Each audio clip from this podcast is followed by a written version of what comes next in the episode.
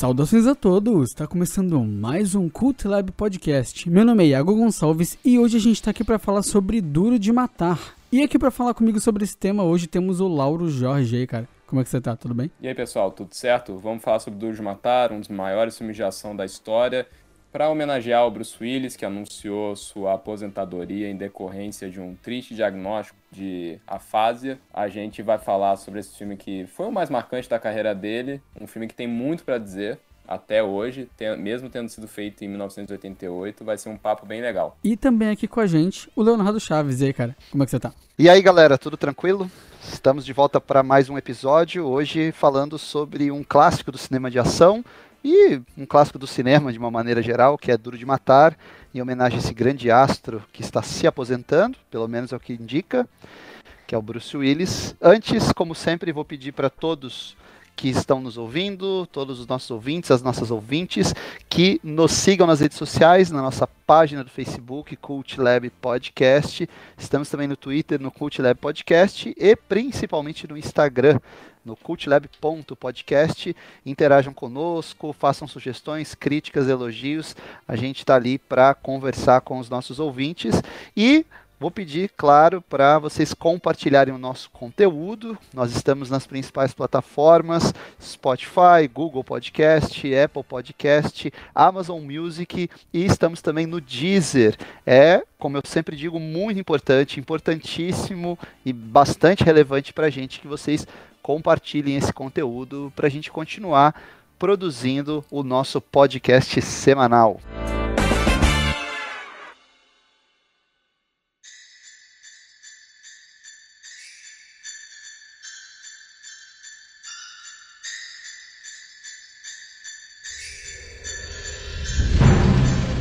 Então, pessoal, vamos falar sobre Duro de Matar, mas antes eu queria começar dizendo que, apesar desse nome e apesar da fama que o, o próprio personagem do Bruce Willis e a própria carreira dele posteriormente, Duro de Matar é um filme de ação muito inteligente. Eu acho uhum. que, mesmo sendo revisto em 2022, ele é um filme de ação que, por mais que, claro, tenham ali o, alguns clichês, tem as cenas clássicas, o filme ainda tem roteiro, né? Ele não depende só do tiroteio. A gente tem, por exemplo, um protagonista e um antagonista muito competentes, assim. Não só eu acho que tem um dos protagonistas mais carismáticos do cinema, como também tem um dos antagonistas mais sensacionais. A gente já chega nele, né? O glorioso Hans Gruber, interpretado pelo finado Alan Rickman mas eu acho que é um filme que, mesmo se o espectador está conferindo pela primeira vez, ele impressiona, né? Vocês lembram qual foi a primeira vez que vocês viram Duro de Matar? Eu lembro. Eu vi Duro de Matar, se eu não me engano, em 89 no VHS pirata, que na época não, não tinha distribuição da Fox em home video no Brasil. É, é, são, são os tempos ali do, do VHS, né, pessoal? Então a gente tinha poucas distribuidoras ainda no Brasil. Eu me lembro que a Warner, é, a Warner, a Universal e a Paramount chegavam por meio da, da Warner e da SIC Video, e a Fox não tinha os seus filmes ainda no Brasil. Então a, alternativa para assistir filmes como Alien, Duro de Matar, Planeta dos Macacos, Predador, era o home video pirata. Eram fitas que não eram seladas. Esse foi meu, meu primeiro contato com o filme, antes do, do, do, Duro de Matar virar uma série né, cinematográfica. E foi bastante impactante. Eu, de cara, considerei um dos melhores filmes que eu já tinha visto. Eu, imagina, eu era moleque, via bastante filme de ação, de aventura, e eu adorei, adorei a trama, os personagens, a ação do filme, a grande sacada de você hum, localizar toda a ação praticamente num único local. Depois isso até virou um elemento comum nos filmes. Duro de Matar gerou vários filhotes, mas na época não era comum. Né, você fazer isso e também não era comum você ter um personagem de ação que era falível, que era uma pessoa que sangrava bastante, que tinha medo, que sentia dor, e isso transparecia na tela. O Bruce Willis, depois ele até ficou conhecido como um dos brutamontes do cinema, mas quando ele surge como herói de ação, é bom lembrar que ele, ele, ele era bem distinto do o personagem dele era bem distinto dos personagens que o Schwarzenegger e o Stallone faziam na época, né? Que eram os dois grandes astros do cinema de ação desse período. Ele era meio que assim, entre, entre aspas, vai mais humanizado em todos os sentidos, né? Ele não é, é aquela pessoa impossível, né? A começar não, eu acho que até dele ser um personagem de verdade, né? Ele é um personagem de verdade. É, isso. isso é uma coisa que eu acho muito interessante, que a situação que ele se encontra, apesar dela ganhar contornos inacreditáveis, eu acho muito interessante como que você se relaciona. Ele acabou de pegar um voo super ruim, ele, sabe, tá naquela posição, tá indo na festa da firma da esposa, que ele já tá meio brigado, mas é aquela situação que ele não conhece ninguém, vai ser um porre, uhum. e ele já tá cansado, tudo que ele queria era ir para casa. Mas não, ele vai lá. Atravessou galera, o país, né? Atravessou o país, foi pro Nakatomi Plaza e ainda teve que enfrentar terroristas. É, Mas, o... E fora que ele, é. ele é muito bem humorado, né? Ele é muito. É uma coisa que é muito interessante. O Bruce Willis é muito. Eu acho que a geração mais atual, eles não compreendem que o Bruce Willis ele não era esse cara é, sisudo e super sério hoje, que até o pessoal comenta que a atuação dele foi decaindo ao longo dos anos. Ele não era esse sujeito no, nos anos 80. O John McClane dele no não. primeiro filme, cara, é um personagem super, não só carismático como engraçado, mas ele é um sujeito charmoso também. O fato dele ficar negociando com os caras Sim. pelo walkie-talkie é muito indicativo disso. Ele só vai se encontrar com o antagonista é. principal, Hans Gruber, lá da metade pro final do filme. E é aquele embate que você fica, pô, enfim eles estão se encontrando, mas a atenção toda é tudo construída no gogó, uhum. à distância. É muito legal. Os diálogos, as sacadas, as brincadeiras. É, você sabe aí, meu nome, qual o seu nome. É, sabe? Exatamente. E fica sacaneando e fala, ah, você acha. O que, que, que, que você quer com os detonadores? Já explodiu os bagulho. Tá uhum. É, e o, isso muito é mérito da direção, até depois a gente vai falar um pouco mais né, da parte técnica do filme, mas a, a toda a equipe, né, a direção do John McTiernan, a, a trilha sonora do Michael Kamen também uhum. é muito uhum. forte, o elenco tá todo muito afinado, tá todo mundo no lugar certo ali, mas antes até é bom lembrar para os nossos ouvintes que o personagem John McClane, bem antes dele parar nas mãos do Bruce Willis, ele é um personagem que, por incrível que pareça, já tinha sido adaptado para o cinema num filme lá de 1968. Não sei se a maioria do público sabe disso. O John McClane, ou Joe Leland, como se chama nos livros, ele surge na literatura e depois ele vai para o cinema numa adaptação com o Frank Sinatra no papel. Eita. Num, uhum. filme, num filme que se chama simplesmente The Detective que é um filme de 1968 que trazia uh, o personagem com o nome de Joe Leland. O né? Joe McClane é um nome bem mais legal, né? É, então. A, a, é mais sonoro. O Roderick Thorpe, que é o autor dos romances, ele fez depois o Nothing Less Forever, que é o livro, o romance que vai dar origem ao roteiro do Duro de Matar. Uhum. E uh, esse, esse livro também foi adquirido pela Fox, que pretendia ou trazer o Sinatra de volta, porque o Sinatra tinha lá uma, uma cláusula que ele podia acionar. E de fato a proposta foi para o Sinatra. Sinatra falou: não, tô velho demais, não quero fazer filme de ação. E aí eles falaram: ah, vamos trabalhar esse roteiro como uma continuação do Comando para Matar. Ele foi trabalhado uhum. como uma continuação de um filme famoso também do Schwarzenegger. É, e aí eles mudaram, até né, foram mudando, mudando aqui e ali, e o Schwarzenegger caiu fora do projeto. O filme acabou também o, quando, quando eles contrataram ali o Jeb Stewart, né, que é o principal roteirista do filme, para adaptar. Várias coisas foram mudadas. O nome do personagem virou John McClane. É, o, o cenário do livro mudou também, porque no livro é uma fábrica e ele vai visitar a filha, na verdade. E aí, no filme, eles transformaram num edifício e colocam ele visitando a mulher. Tem várias coisas diferentes, sabe? Eu li o livro, eu não sei se vocês já chegaram a ter contato com esse romance. Não, não. não. Eu, não. Eu, eu sei que existe tudo isso, sei que também tinha ali a inspiração do Sinatra, mas realmente nunca parei para ler, não. É, então, eu comprei já há muitos anos num sebo, porque ele, ele não é reeditado há tempos, né? E, uhum. é, cara, é bem diferente. O, o, o, Joe Leland, ele já é um, é um cara bem mais velho, bem mais experiente, ele comanda uma empresa de segurança, né? É, a, os perso o personagem do Hans Gruber também tem outro nome, e ele é de fato um terrorista, ele não é um ladrão. E até vou dar um spoiler aqui, já que a gente está falando de um filme aí, aqui vai rolar spoiler, sempre rola, os nossos ouvintes ficam sempre é, cientes. O final do livro é bem trágico, cara. A filha dele morre na mão do terrorista. O, é, é bem diferente. É, eu é não sabia diferente. disso. Eu tomei um spoiler agora. É. Ah, ah, você tava, tava, tava prestes a ler o livro. Exatamente.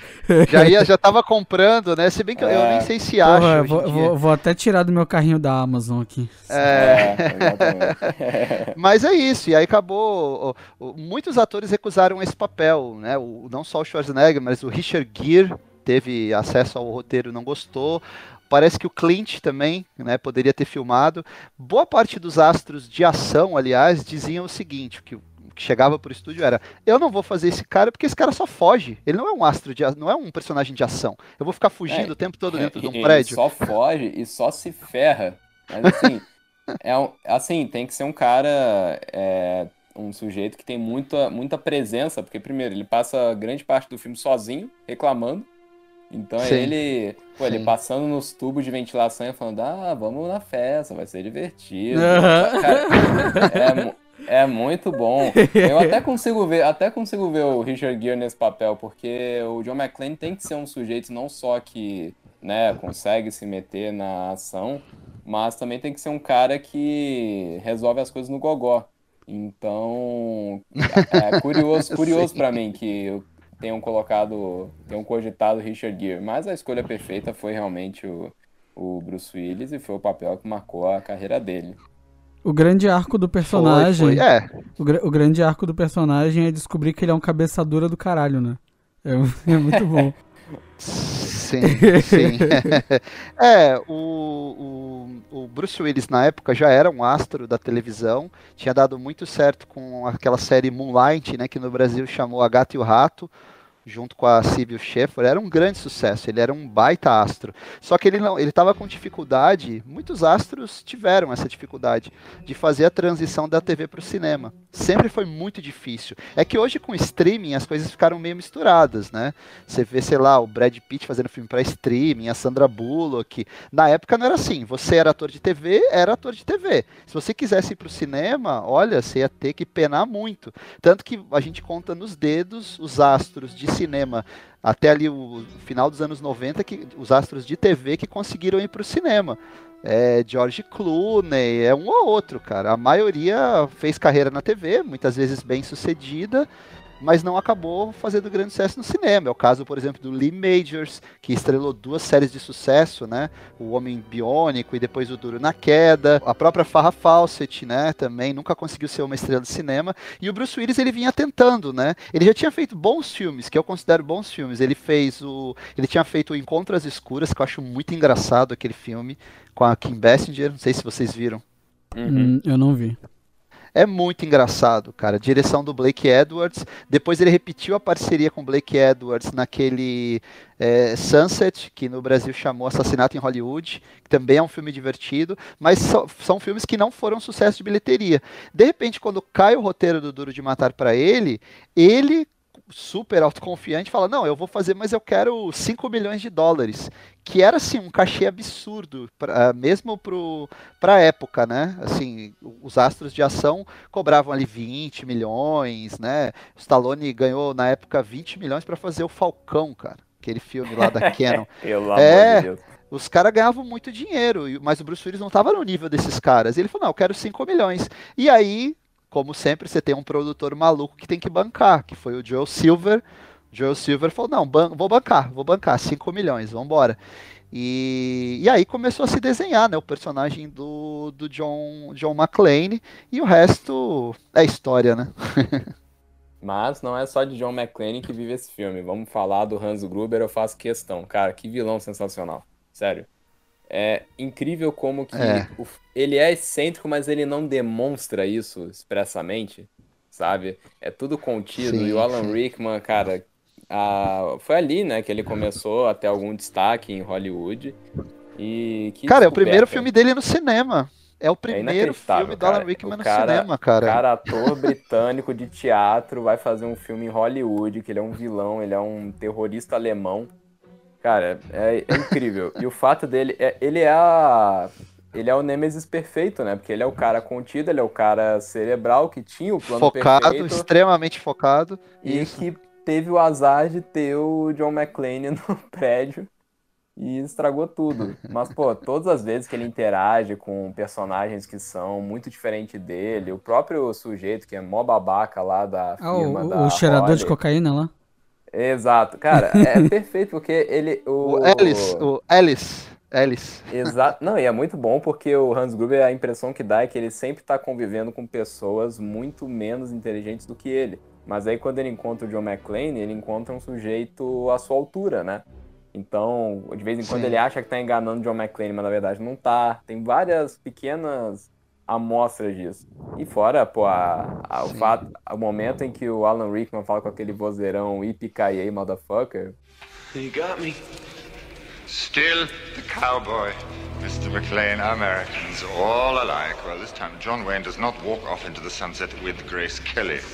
It's Gary Cooper, asshole. Enough jokes. You made a pretty good cowboy yourself, Hans.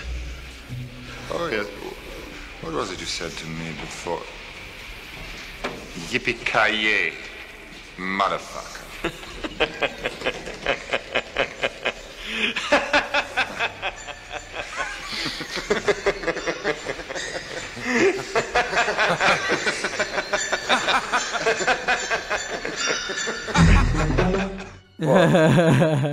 É incrível, cara, pelo amor de Deus. Tanto que, poxa, eu entendo que o pessoal tem carinho pelo Alan Rickman devido ao Snape, tá certo, mas, pô, o Hans Gruber mora no meu coração, cara.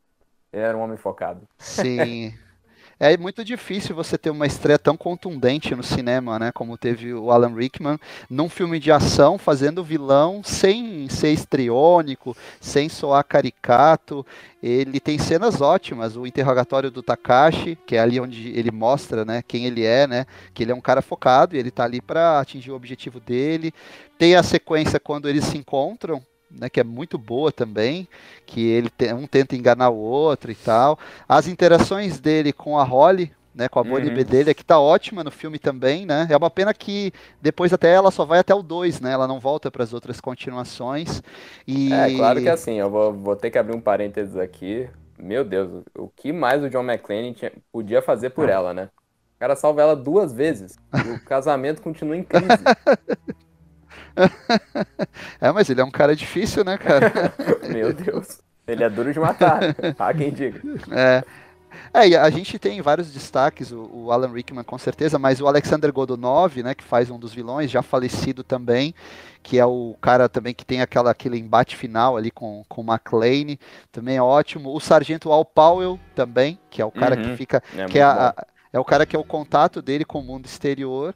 E o filme segue aquela tradição de mostrar a polícia, o FBI, tudo como incompetente, né? Ninguém sabe de nada, o- o- é, os criminosos ali estão enganando todo mundo. É e tipo aí. assim, é um bando de seguidor de protocolo, sabe? é, Uhum. é Porque bem o isso, John é McClane é o cara que ele não segue o protocolo, ele faz as regras dele, sabe? Ele não segue nem no final. O cara escapa, ele não vai nem pra ambulância.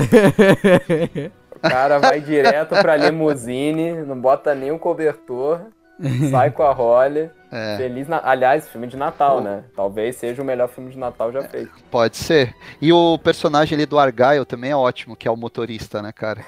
ele também é, é muito bom, né, cara? Porque o Argyle pega ele no, no aeroporto, ele é um nova-iorquino indo pra costa oeste. E aí, e aí você vai ver a, a riqueza do roteiro, porque tudo que vai acontecendo vai ter importância pra trama. O medo do John de altura, de avião, isso ele vai ter que enfrentar depois. Uhum. O- O a relaxamento dica com o sapato, né? É, o cara dá a dica pra ele, ah, eu, eu, eu relaxo, eu tiro o sapato. E é o que ele tá fazendo quando os caras chegam, né? Por isso que ele tá sem sapato. É, O- por isso que ele se o- ferra, coitado. Por isso que ele se ferra. o relógio que ele dá pra Holly, que a Holly ganha, né?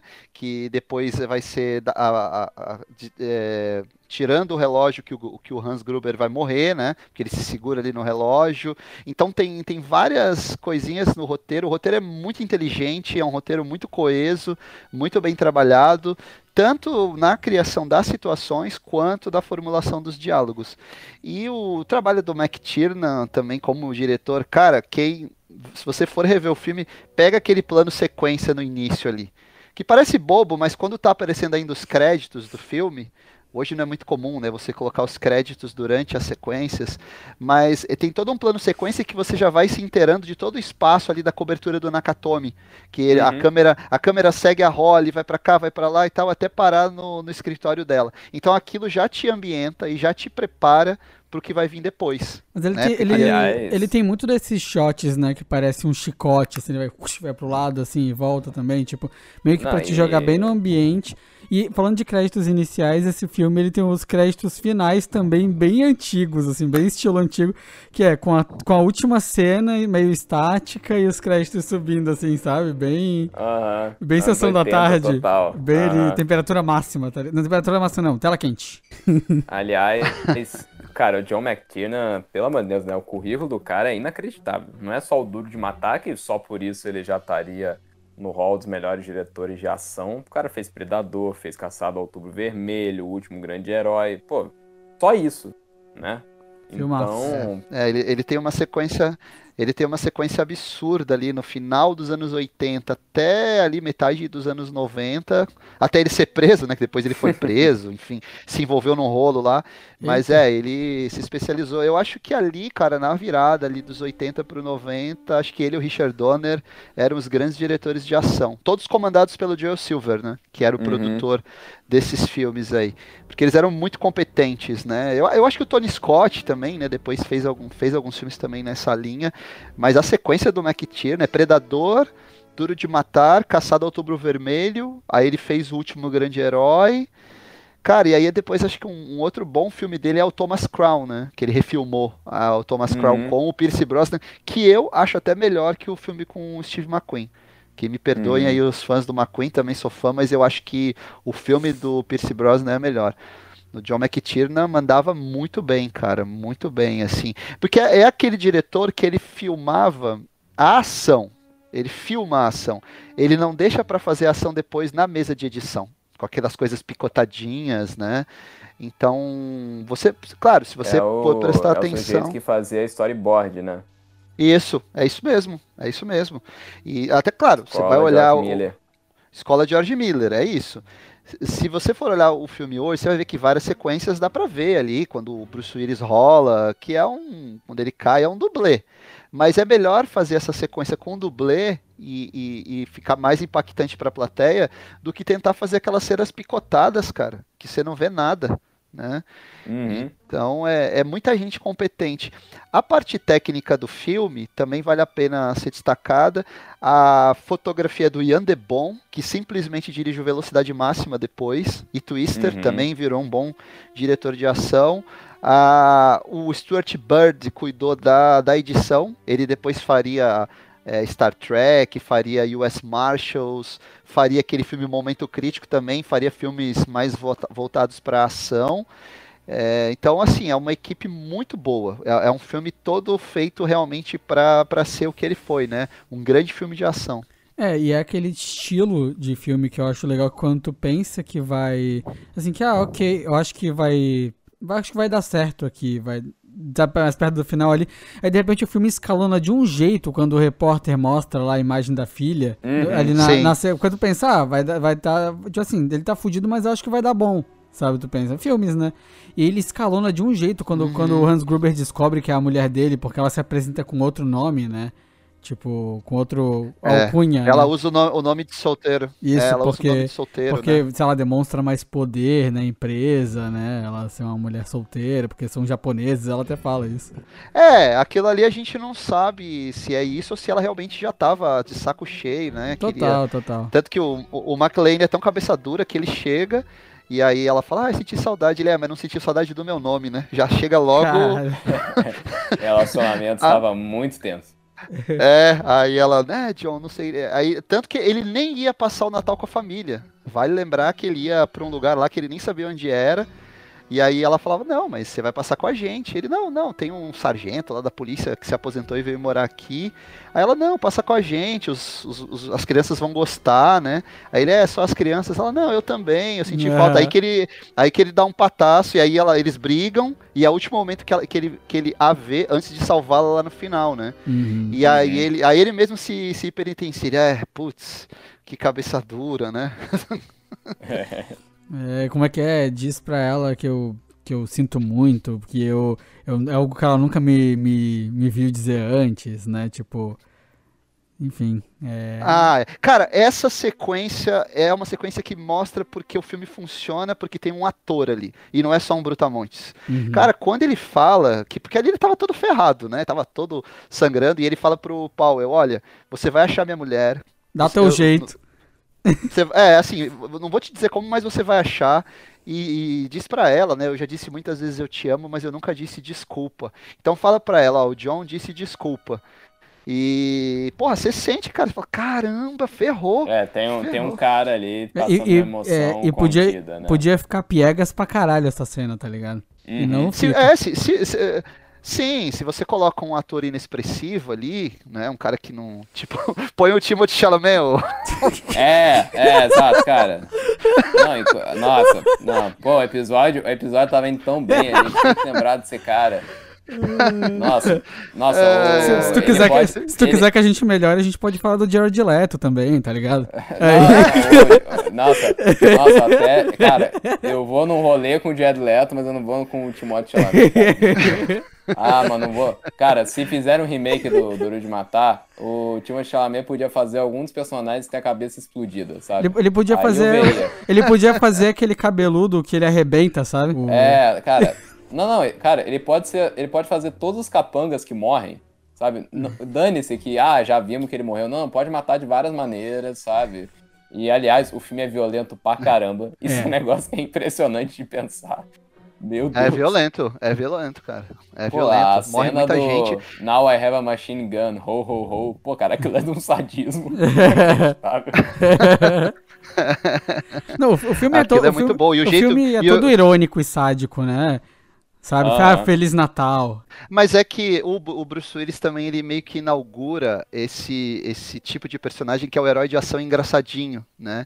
É, tudo bem, a gente tinha um ano antes tinha eles tinham lançado o Máquina Mortífera. Só que o primeiro Máquina Mortífera ainda é sério. Essa coisa da, da, da, da piada e da comédia ela vai vir mais nos outros filmes, né? E, Uhum. então é, é, é, você não tinha, o Schwarzenegger não, faz, não fazia piada, o Stallone também não, né?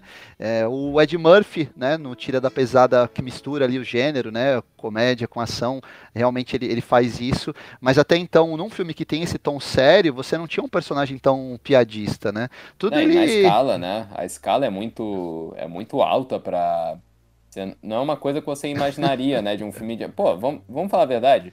Qual um filme de ação que todo mundo tá falando, falou na época? O Mad Max. Cara, é, seria como chegar. Não, vamos botar o Max piadista. A pessoa fica, como assim? Sabe? A gente tá gastando dinheiro aqui, isso é um filme sério. Sim, é bem isso mesmo. O, ali do- dos coadjuvantes, a gente falou de muita gente que morre, os terroristas. Cara, tem ali o Ao Leong, que tá em tudo quanto é filme de ação desse período, cara. Que é o Uhum. japonês que, tá, que Sim. come o chocolate. Ele Sim. come aquela barrinha de chocolate e depois ele morre lá no telhado.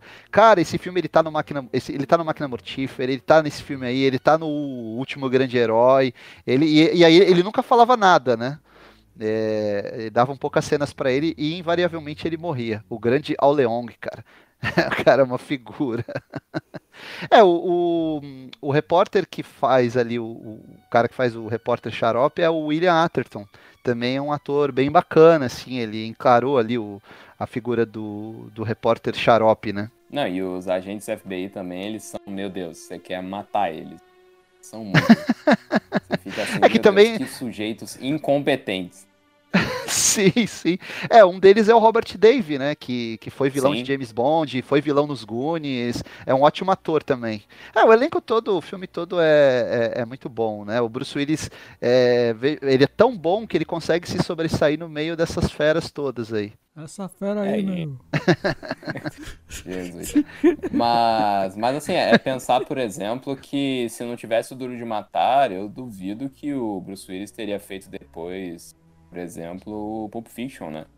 É muito difícil de pensar que É. ah, o Tarantino viu aquele cara ali, pô, ele consegue, ele consegue mesclar bem, né, aquele momento entre ser sério, então esse momento que ele se despede da Holly, e ao mesmo tempo Sim. humor, sabe? É muito, muito interessante. Mas. Sim, sim. Mas é, mas é até. Eu confesso pra vocês que eu fico até um pouco triste quando eu termino de ver o filme. Porque eu penso assim, pô, não, não tem. Não tem como ter um filme recente com essa pegada, sabe? Que tudo funciona tão bem, sabe? E tem essa leveza, Muito não é um difícil. filme. Que assim, o filme ele é violento, mas ao mesmo tempo ele não é pesado, sabe? Dentro daquele universo do filme, aí você embarca. Ele não é um filme que vai te deixar, ah, meu Deus, impressionado porque é, tal coisa foi demais. Não, não, ele é um filme muito equilibrado. Então, até, até na própria Sim. filmografia do McTiernan, o pessoal fala muito do Predador, é um ótimo filme de ação, claro, mas eu até acho o Duro de Matar superior, viu? Eu acho ele muito redondo. Não, também acho, também, Também acho. acho. Sim, o Predador até tudo.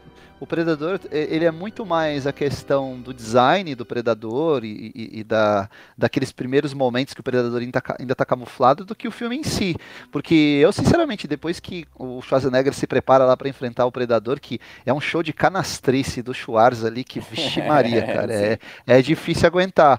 né? Eu, eu prefiro ainda o, o Duro de Matar. Eu acho o Duro de Matar o melhor filme da carreira do McTiernan.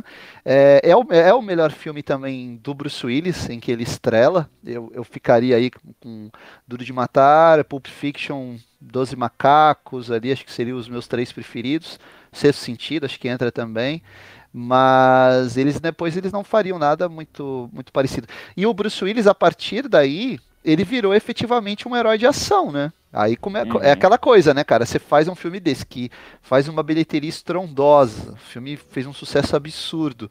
É, todo mundo vai repetir a fórmula. Então ele começou a fazer. Aí ele fez lá o filme do Tony Scott, o último Boy Scout. Aí foi, foi fazer vários filmes policiais, até filmes bem descartáveis, assim, filmes que, que não chegam aos pés aí do, do Duro de Matar. E as sequências, né? O filme Uhum. teve mais quatro sequências, todas inferiores. Só dá, pra né? ver até, só dá pra ver até o 3, né? É, eu. O McTiernan não volta pro segundo, né? Quem, dirige o segundo é o Rennie Harlin, que é um bom filme também, Uhum. um bom filme de ação, mas o segundo já começa a mudar um pouco o escopo, né? Já, É, é, já. já não é ele sozinho, já tem uma- uma- umas equipes ali no aeroporto. O 3, quando o McTiernan volta, ele já é um filme que, pra mim, ele tenta repetir a fórmula do Máquina Mortífera, porque Sim, tem a parceria dele, né, com o Samuel Jackson. O 4 é um bom filme, mas ele, ele, ele subverte o personagem, né? Ali ele vira, É, vira ele um super-herói, fica- né? Nossa, ele. O quarto é até bizarro de assistir, porque não parece que é o... sequer o mesmo universo do primeiro filme. Sabe? É muito esquisito. É. E o, E o quinto, cinco é muito pelo amor ruim, de né? Deus, né? É, é. Não, o o 5 5 aí não precisava. Ele não, é, ele não é bom em nada. Ele não tem nada que agrade. É, é triste, é triste assistir. Mas, não, e tem aquele. Aliás, quem que é o agente desse cara, né? O Jay Courtney. O cara só faz bomba. Ele fez o, esse Duro de Matar, fez o Esquadrão Suicida, o Exterminador do Futuro. Que isso, cara? É. Ele é famoso dedo podre, né? Dedo Nossa, podre. cara, o o único momento bom. cara- Ele, ele fez o Jack Reacher também, que ele toma porrada do Tom Cruise. Primeiro. Que honra. É, cara, o único filme, a única participação boa desse cara é naquela série é, Estado Zero, né? Com a, que é uma série produzida pela Kate Blanchett. Nesse, nessa série ele tá bem. Mas ele é assim, australiano, né? ele é australiano, é. Mas eu acho, cara, Duro de Matar entra aí na, na lista. Se não for o melhor, cara, é dos anos 80 ah, com certeza. 3 de ação tá ali. É, tem, tem, É, gente, tem, gente, tem gente que levanta a discussão, né? A Duro de Matar ou John Wick, né? Não, não, não, pelo amor de. Deus. Quem, quem que levanta essa Não, discussão? quem, quem levanta? Iago, É. Eu digo, de, de melhor filme de ação da história, entende? Nada a ver, do que tu tá falando, Não, Iago? né? Sai Que daqui. isso? Que, que Eu- debate é esse? Não, não, ninguém, não, não, perceba. Ninguém nunca falou isso na história, exceto o Iago. Gente- Aham. É, Ele- ele- gente, entre Tá, tá, eu vou. que Quer que eu, quer, quer, quer que eu coloque a minha. Minha. Minha. minha meu Deus do céu, até me perdi aqui, você me desconcertou. Não, porque, não, eu fui ah, oprimido, o cara é tá- advogado quem mesmo, maluco. tá, Quem tá desconcertado sou eu. Faça mil Eu vi, favor. não, né, tem, eu, eu vi literalmente um, um episódio do MRG em que eles falam sobre isso, sobre o melhor filme de ação da Não, história. gente, Jo- joguei, joguei, joguei pro Beto Estrada mesmo, isso aí. Não, Mas eles, mas eles colocam o John Wick? É, eles- não, John- ele- John eles- Wick eles- de Matar no mesmo. Eles discutem sobre filmes de ação no geral, entende? Tipo assim, vão colocando, ah, Duro de Matar, coloca Sim. John Wick, coloca não sei o quê. E aí, aí ficou no final só o John Wick e o Duro de Matar. E aí ficou uma discussão do caralho, entendeu? Só que eu prefiro o Duro de Matar. Eu acho um filme Sim. mais maneiro, por exemplo. Fil assim, é, que tem, cine- tem um cine- personagem, né? É, cinematograficamente falando, eu prefiro o Duro de Matar. Mas. Não, mas é que o, o problema pra mim do John Wick é o seguinte, por mais que eu adore o Keanu Reeves, cara, não é um personagem ali.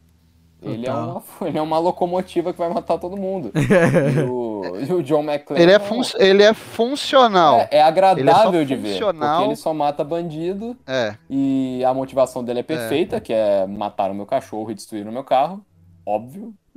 E, Sim, e sim. no caso do John McClane, não, tem um ser humano ali, Exato, o cara é exato. carismático, você fica com medo do cara morrer. Uhum, uhum, bem E o isso. cara se machuca. Isso, caso- você, você, caso- você se envolve. Concordo, concordo plenamente. Acho bem mais filme. Apesar, faço só a ressalva pro ouvinte que eu gosto da trilogia do John Wick, mas é que eu tenho essa pequena ressalva quanto ao protagonista em oposição ao John McClane do Bruce Willis. Não, John Wick é bom, os dois são bons, só que, só que o Bruce Willis é melhor. Cara, É, é, é- é- é assim, ó.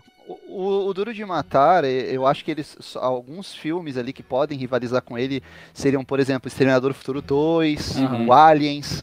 É, Cara, de repente. o Exterminador primeiro tava nessa lista aí também. É, o não, É, o mate- o 2 primeiro- faz bastante sentido dele. É, dele tava lá. Faz. É, o, o primeiro Matrix também, é, o, o Mad Max recente, né, o Fury É, Road, eu acho é. que tem, que tem que ser um filme nesse nível, porque do contrário, o próprio Máquina Mortífera também, né, eu acho que, que rivaliza, né. O, alguma, mais algumas curiosidades aqui que vale a pena a gente trazer, a gente falou tanto do Alan Rickman, eu recomendo que o pessoal assista aquela série da Netflix, o Filmes que Marcam Época, que tem um episódio do Duro de Matar, e que tem até entrevista com o Mac Tiernan, que é bem legal, né? É, aí tem, tem ali, é, não- o Bruce Willis não dá entrevista, mas boa parte ali da equipe dá. E aí eles falam que a cena final, quando o Alan Rickman cai, ela é filmada, é, ele estava numa certa altura. Essa cena né, é esquisita, né? É, Ah, Você vai embaixo. saber por quê. Você vai Então, saber por que que ela é esquisita. E é com o fundo azul, né? Embaixo, claro, né? Porque depois eles inserem ali a, a rua na, na- no- uh, digitalmente.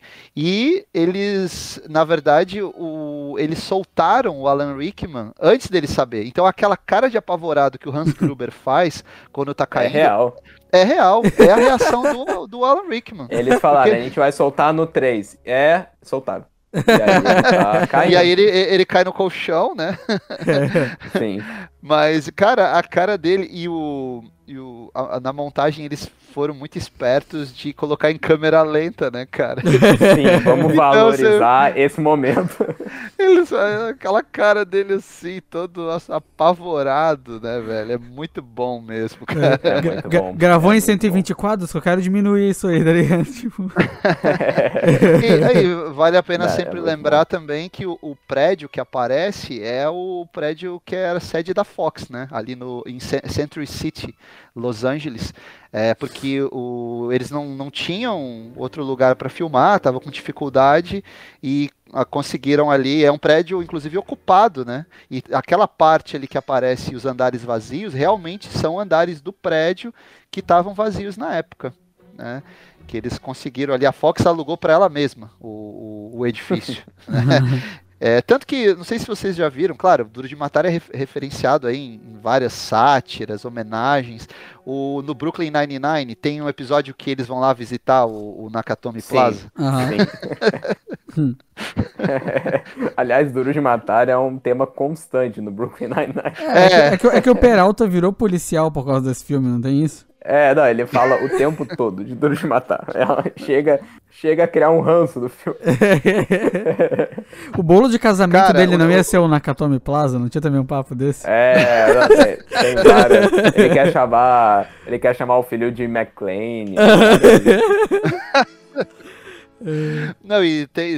É, o, pra vocês terem uma ideia, o, o- a roupa do, do Bruce Willis está no Smithsonian, cara. Tá lá no, no Hum. Museu Smithsonian, que guarda só co- objetos extremamente relevantes para a cultura. Então, o John McClane entrou aí para esse hall. Nos grandes personagens do cinema, o maior personagem que o Bruce Willis interpretou, e ele que se inspirou muito nos astros que ele admirava, principalmente Steve McQueen, né? Steve McQueen fazia esse esse jeitão meio homem do povo, né? Esse cara é, sujeito comum, assim. É aquele cara que você, tipo assim, você ia gostar de sair tomar uma cerveja com ele, falar bobagem, entendeu? Uhum. Ele, É, ele é- que ele- ele, é- ele vai contar no bar justamente essa história, tipo, meu irmão, você não sabe o que aconteceu comigo ontem.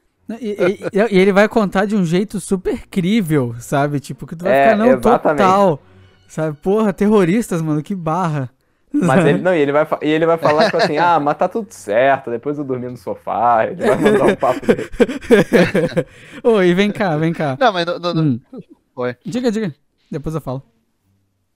Não, o filme, o, não só nesse filme, mas depois, o- os filmes são inferiores, mas o personagem continua bacana, né?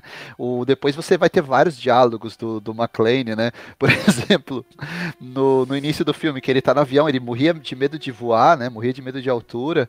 E aí o cara falava pra ele, não, você faz isso e tal, dá a dica dos pés e fala, não, relaxa, eu faço isso há não sei quanto tempo.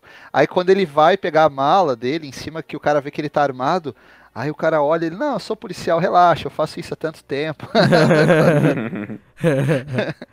É, não, é muito bom. E a ironia, mano. a- nossa, esse, esse filme ele é meio sádico, mano. É muito bom. E vem cá, vocês. A, a, a maior relação de vocês com esse filme é mais dublado ou mais legendado? Fica aí a, Cara, eu, a en- questão. eu entendo. Eu entendo quem vê ele dublado, porque a dublagem ela é muito marcante, mas é que a. fui Richards, meu. Ele... É, Herbert Richards. Mas a primeira vez que eu vi já foi legendado, então. Então é sempre que eu vou rever, é sempre legendado. É, E... eu sou público é dublado. muito- Eu sou público dublado do Duro de Matar. Mas, mas o ruim é que as cópias que a gente tem agora, eu não sei em que streaming ele tá disponível, ele tá no Star Plus? Ah, não sei. Ele, Eles- tá ele tá- Eles redublaram, não me diz que eles redublaram o filme. Redublaram, Não, redublaram. Sim, sim, não. não é mais a dublagem clássica. O dublador do Bruce Willis no Brasil, ele já faleceu há alguns anos, né? Que Uhum. dublava ele desde a Gata e o Rato, né? Uhum. Ele faleceu e aí eles, eles redublaram. Pelo menos, acho que eu vi uma cópia dublada no Telecine, cara. E já era redublado, então Hum. já não, não tava tão bacana. Se eu não me engano, o Hans Gruber é o Márcio Seixas, não é? É, aham. Ah, combina. É. É, perfeito. é ele, é É. ele. aham. É, Aliás, é. Tem- eu acabei de lembrar, olha como as sequências elas são ruins, né? No quarto filme tem uma hora que o que o John McClane ele vai matar um bandido que tá atrás dele, tá segurando ele pelo pescoço. Então ele tá ali. É a cena final, cena final. Cara, mas é muito ruim essa cena. O John McClane dá um tiro no próprio ombro pra bala atravessar e matar o maluco Isso. atrás. Cara, que, sabe, Isso, que é, que, é. que papo é esse, sabe? Quem que escreveu esse roteiro falou assim, não, que cena maneira. Ele vai dar um tiro no próprio ombro, a bala vai É. atravessar, o cara vai morrer, mas ele não. Cara, é muito, é muito É, é o Timothy Olyphant, né? Timothy é o- Olyphant. o Timothy Olyphant, Coitado, é, outro que é era o um vilão. cara Ah. super talentoso e só faz filme ruim. Meu Deus. É, é terrível, né? É, no 2 ali, ainda tem. eh, O 2, na época, foi um filme muito caro, né? Foi absurdo, sim. Foi uma, uma super produção. E tem algumas sacadas ainda, né? Dele no embate ali com, com os policiais do aeroporto, né? O cara que é guarda ali do aeroporto, que era, acho que o Dennis Franz, né? Que faz. Também é um ator muito bom. O Al Powell faz só uma ponta, né? E, mas, mas ele mantém a qualidade, cara. É, é como a gente estava falando. Eu acho que se tivesse fechado uma trilogia, se, se o Bruce Willis fosse ali até o terceiro, tava bacana, né? Pena que o McTiernan não dirigiu o segundo, né? Ele volta pro terceiro, que é um filme legal, cara. É um bom filme de ação. Eu acho que ele se perde ali no final. Mas, pô, é muito bom ver o, o Bruce Willis e o Samuel Jackson interagindo, né, cara? É, é, é, bem bacana. Eu me lembro até, acho que até que a gente pode ir finalizando, que o, eles tinham um, um projeto de fazer um sexto filme. E eu me lembro que tinha alguns papos na internet que seria assim, seria um, traria um novo ator, né? E mostraria um pouco um flashback e um pouco uma continuação com sim, o Bruce sim. Willis, né? Que até o Len Wiseman voltaria, ele dirigiu o quarto filme, né? E eu também vi uma outra Soft ideia. Reboot. Eu... Oi? Um soft é, reboot. Seria, é, seria um soft reboot. E, e, ah, bom, a gente não tem dúvida que esse personagem vai voltar em alguma hora, né, cara? Os caras não vão deixar. Sim. Os caras refilmam tudo. E tinha uma outra ideia que essa eu, achei, essa eu achei mais bacana, que seria passado no Japão, numa nova inauguração do Nakatomi Plaza, né? E traria o Bruce Willis e o, o, Samuel Jackson. Pô, essa seria ótima, cara. Porra, ah, isso aí. Leonardo, isso ia, isso ia funcionar isso, num comercial isso, do isso, Super Bowl. Isso seria, isso seria, acho que isso seria bom, tipo Jurassic World 2, tá ligado? Ah, não, não, meu Deus do céu. esse, esse é outro filme horroroso que a gente sempre traz, cara. Eu, eu, o ouvinte, pausa pro ouvinte. Não sou eu que financio essa merda. Jurassic World, são eles dois. São eles dois. Eu sempre falei que esse filme é um lixo. Meu Deus. Laura, eu vi, eu vi esse filme por tua causa, mano. Porque eu falei, é horroroso, não, não veja. Não, eu sei, é, eu sei que vai falar, eu, Leonardo. Não, não, não, não começa. É, sei exatamente o que vai falar. Mas eu posso falar uma coisa? Eu, eu cheguei a estudar esse filme na faculdade como um exemplo do que não se fazer. Eu juro por Deus. Numa é, sabe a cena? Ah, tá. Só um, um, turn off rapidinho. A cena que o que eles que tem aquele flashback dele do, do Star Lord lá com a menina do Black Mirror. E aí, hum, e aí sim, tipo, sim. ele tá ele tá meio que reformando uma casa lá, não sei o quê, mas eles falam de um bar, sabe? Tipo, é, a cena era toda desconexa e esquisita. O meu professor de, de, de, de, assim, de cinema falou, cara, não. Nunca façam isso. E mostrou a cena. Porque, tipo assim, não tá acontecendo nada, o que eles estão falando não se comunica com você o que tá vai, tá Você vai lembrar disso quando você tiver, quando você estiver dirigindo a Bryce Dallas Howard e... Isso, isso, isso. E vai avisar eles, ó... Ah, ó, ó, agora comigo não, hein? não me vem com esse papinho de não, desenvolvimento de personagem. Mas agora, pessoal, só para perguntar Mas... para vocês, considerando agora esse anúncio da aposentadoria do, do Bruce Willis, qual foi o último, assim, bom filme que vocês acham que a gente pode considerar uma despedida dele? O meu é o Looper. Ah, eu acho que é o Moonrise Kingdom, né? Ele tava ali. Ah, foi depois. Ah, não, pior que foi na mesma é. época, foi 2012. Moonrise Kingdom é, é bom, mano. Moonrise é. Kingdom é bom. É, Moonrise é. Kingdom é. e Looper, acho que são os é. dois mesmo. Ótimo é, porque ele fe... eu, eu, acho que a última produção mais caprichada que ele fez foi a do Shyamalan, né? Tem o que? Tem uns três anos? É, o, o vidro, vidro, né? Isso. É, mas eu, o filme é ruim, né? Eu não, então, eu não vi vidro. Pô... Eu não vi vidro, sabia? a galera falou ele... tão mal. Ah, não, ele é ah, muito cara. irregular, assim, ele não é um lixo, mas ele não, também não, não, não avança. O, mas, é, o que é. me irrita no, o, que, o que me irrita ali é, não, não vou dar spoiler aqui, mas o, o, jeito que o Shyamalan trata os personagens, recuperar o personagem do Bruce Willis lá do corpo fechado para fazer o que ele fez ali, achei muito ridículo. O último então, assim, filme... ele, ele, ele, é bem filmado, sim. O Shyamalan ele tem umas sacadas visuais, ele sabe é, dirigir algumas sequências, mas assim, é, o filme não é bom. O último filme do Shyamalan que eu vi foi aquele da Ilha lá, que eu, eu achei uma bosta esse filme. É, é do ano, é do ano passado esse. É, é. é mas eu, eu acho que o, o, o Moonrise Kingdom foi a grande, assim, o último filme bom que ele fez e mostrando uhum. a versatilidade, né? Que ele não faz um, um papel de, de, de, ação. Ele era um ator muito versátil, na verdade, o Bruce Willis. Fez drama, fez ficção científica, trabalhou com Luc Besson, trabalhou com Tarantino uhum. mais de uma vez, né? Trabalhou com Robert Rodrigues, fez série de TV. Eh, enfim, as parcerias com Shyamalan. É um cara, assim, que que ele, ele, filmava muito, né? Sempre filmou muito. A, a, diferença é que ele filmava superproduções, não esse filme porcaria que ele vem lançando, sei lá, nos últimos 10 anos aí. Trabalhou com Michael Bay, né? Enfim, tem, tem uma carreira, é um grande astro mesmo. É uma pena que a gente não vai poder vê-lo. Tudo indica que realmente vai se aposentar, né? É, eu vi algumas notícias aí que diziam que na verdade era só um afastamento mas é, é, acho muito difícil que ele retorne. Está com 68 anos, né? Tá quase um, uhum. um setentão aí. Mas sempre gostei muito do, do, Ele, quando bem dirigido, com um bom roteiro, ele funcionava muito bem em vários tipos de papéis, né? Cara, no, nos Doze Macacos ali, o que ele faz naquele filme. É muito bom. É, uma, é uma interpretação muito sensível, né? Muito. Doze Macacos demais. é um filmaço. É, no próprio sexto sentido, cara. Sexto sentido ali, ele, ele arrebenta naquele filme, cara. Muito bom, muito bom mesmo. Mas, personagem mais icônico dele, tem, tem atores que parece que nasceram, né, para interpretar determinados personagens. E é o caso dele com John McClane, é um encontro perfeito ali entre personagem e ator. Uhum. Fechamos? Então é isso? Vamos dar nota ou não Vamos, precisa? Então.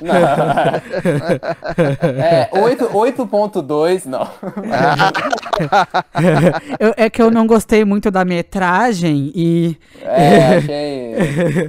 a fotografia, a fotografia É não comunica muito, não. É longo o Duro de Matar? Nem lembro. A gente fala tanto dos filmes longos. Em, Ah, em que quanto tempo passa... uma- uma- Ele passa. Ele passa muito rápido, né? Ele é muito Quanto dinâmico. tempo. qu- Quanto ele tem de metragem aí? Vocês lembram? Duas Cara, horas? deve duas uma horas. hora e cinquenta, deve ser isso. Duas horas e doze. Duas horas e doze. Pô, não parece. Não, É. não parece. É, ah, só, só pra gente fechar aqui mais algumas últimas curiosidades, vocês sabem que o estúdio desconfiava tanto do Bruce Willis como herói de ação que não queriam colocar a cara dele nem no pôster, né? O Caralho. pôster, o pôster era só o edifício, né? Aí depois eles, é, eu acho que quando o filme começou a, a, a fazer sucesso, aí eles fizeram um pôster que é o que ficou famoso, que é o rosto dele colado no, no Nakatomi, né? Uhum. Uhum. Aí as peças, pelo menos eu me lembro desse filme no cinema e de ver os spots de TV e tal, e eu- o, a fala era como é, é, são quantos andares ali o Nakatomi? 50, né? Alguma coisa assim. É, aí dizia assim, 50 andares de pura aventura. E então, é, é, os caras, cara, os caras faziam essas chamadas de TV era ótima, cara. Essas chamadas A até do, a do 2, podia- a do 2, eu me lembro também, olha só, isso é coisa bem de velho. A do 2, que é de 90, o filme é dois anos depois, né? O, o, o do 2 era assim, ó, os caras metiam o trailer e diziam assim, ó, se o primeiro filme te jogou contra a parede do cinema, esse vai te jogar pra fora, com poltrona e tudo. Aí colocava aquela cena dele ejetando, Nossa sabe? senhora, que- Já metia meu um puto Deus, spoiler cara. no trailer, cara. E- mas empolgava a galera, cara. Você olhava o trailer e falava, caramba, que que É o melhor filme que eu vou ver na minha vida. é, é, é. Uau. É, o 2 eu já vi no cinema. Eu vi no. O 1 um eu vi no, no VHS, mas aí o 2 eu já consegui pegar no cinema. É, não é um The Batman, né? Mas, não, imagina se Caralho. Que absurdo, mano. Sabe, o cara termina, sabe, depois do todo um tributo. É, não é um The Batman, não é um. Tá louco. É. Não é um. Não, é melhor, Morbius, né? Mas é, Eu, eu gosto, eu gosto, não, não sei qual crítico que falou isso. É, ah, mas deve servir para os fãs de Venom, já que também eles não esperam muita coisa de nada mesmo. Eu, acho que foi o PH Santos Não que é um falou. filme. Não é, um, não é um filme da Marvel, né? Mas quebra o galho aí. É, ah, não, é. Assim, né? Tá, nós vamos dar nota ou não? Não, que Dá nota, nota gente. Não, pô. Nota 10, que só tem 10 aqui. Então tá. Fechamos. Então é isso, gente. Fechamos. Não esqueçam de nos acompanhar nas redes sociais e compartilhar se você gostou com seu amigo que gosta de cinema e tal, que gosta do Bruce Willis, gosta desse filme. E até semana que vem. Até semana que É vem, isso pessoal. E pica aí, motherfucker.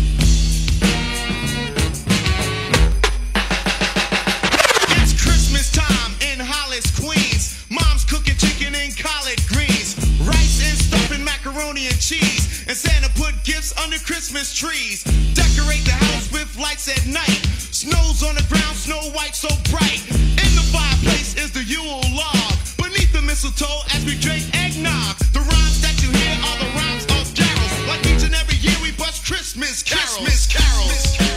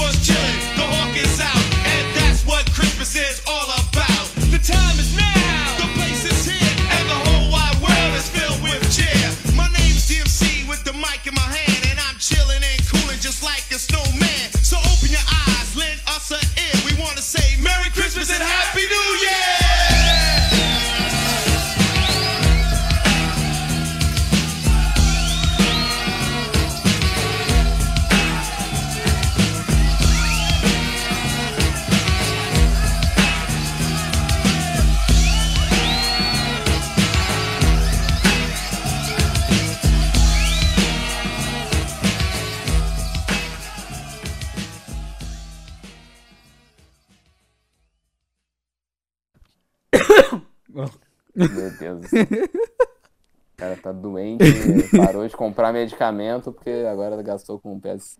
É, não, mano, é isso aí, mano. Quer uma vida saudável? Cup Noodles. Cup então, Noodles. só pra finalizar.